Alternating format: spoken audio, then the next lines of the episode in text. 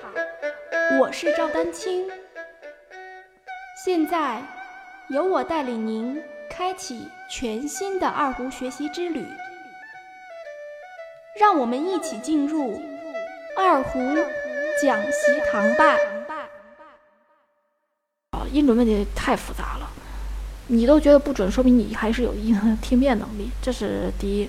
第二呢，就是这个就确实要通过慢练啊，可以多练练音阶，因为每个调的音阶呢，对你的手感、手手型的保持和你换到某一把位的这个呃手指的距离，就练音阶就好。这个从根源上来说，还是由于你的一可能手某一个手指紧张了，第二就是或或者是虎口换把的时候紧张了，第二就是你可能在真正慢练的时候，并没有百分之百的注意力去听。我说的是百分之百。注意去听，可能你在慢的时候已经有点不准了，但是你不觉得，或者说并没有表现那么明显。等你一上台，你紧张的时候，问题就全出来了啊！所以可以呃辅助的办法呢，就是多练练音阶啊。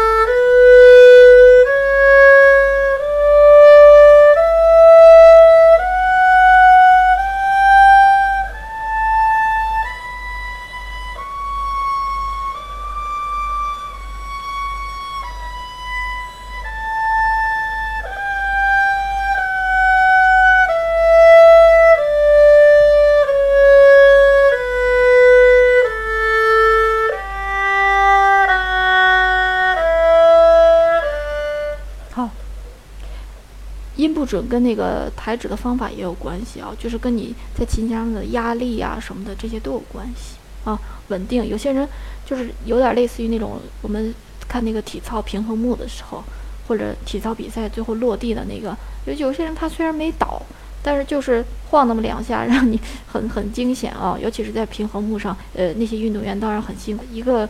对吧？一个不小心，呃，手指尖要稳稳地站在琴弦上。你手指尖不稳的时候，也会造成音不准。我专为二胡爱好者建立的 QQ 群：六五幺六九九五零三已开启，在这里，希望五湖四海的二胡爱好者们共同交流与学习，期待您的加入。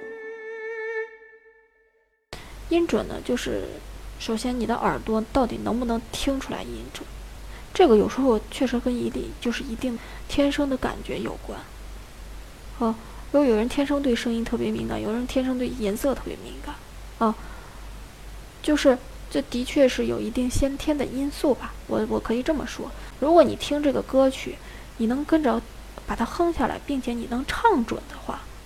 那首先说明你的体就耳朵分辨上没什么问题。那后天怎么办呢？也是可以训练的。那就是说你要多听。所以首先跟耳朵是很有关系。你要判断出来你到底能不能先能不能听出来这个音跑了。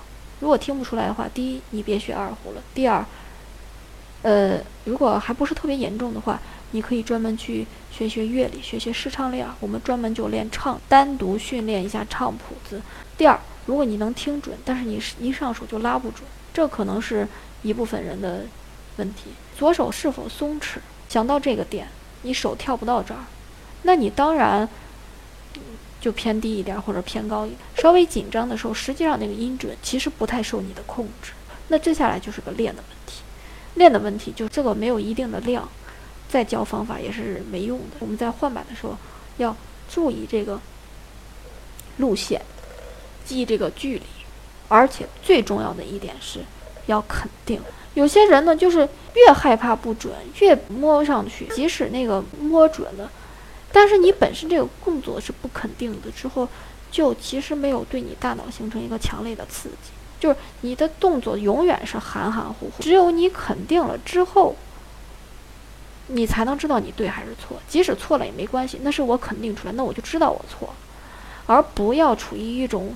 始终都处于一种模棱两可的状态，好，这是很可怕的。这样，就算你换准了，你下次都不能问心无愧的说，我下次能换准。只要你敢肯定你的手型基本上是正确的，换把动作也没问题的时候，你就要大胆的去尝试。那开始都没有几个人能换准，我都是一步一步练。但是随着你越大胆的时候，你对自己的跳跃、对自己的把握的距离就越有把握。而且，呃，就某个曲子而言，你那两个音不准，你就不要老从头到尾的去练，你就练那两个音。欢迎继续关注我的节目《二胡讲习堂》。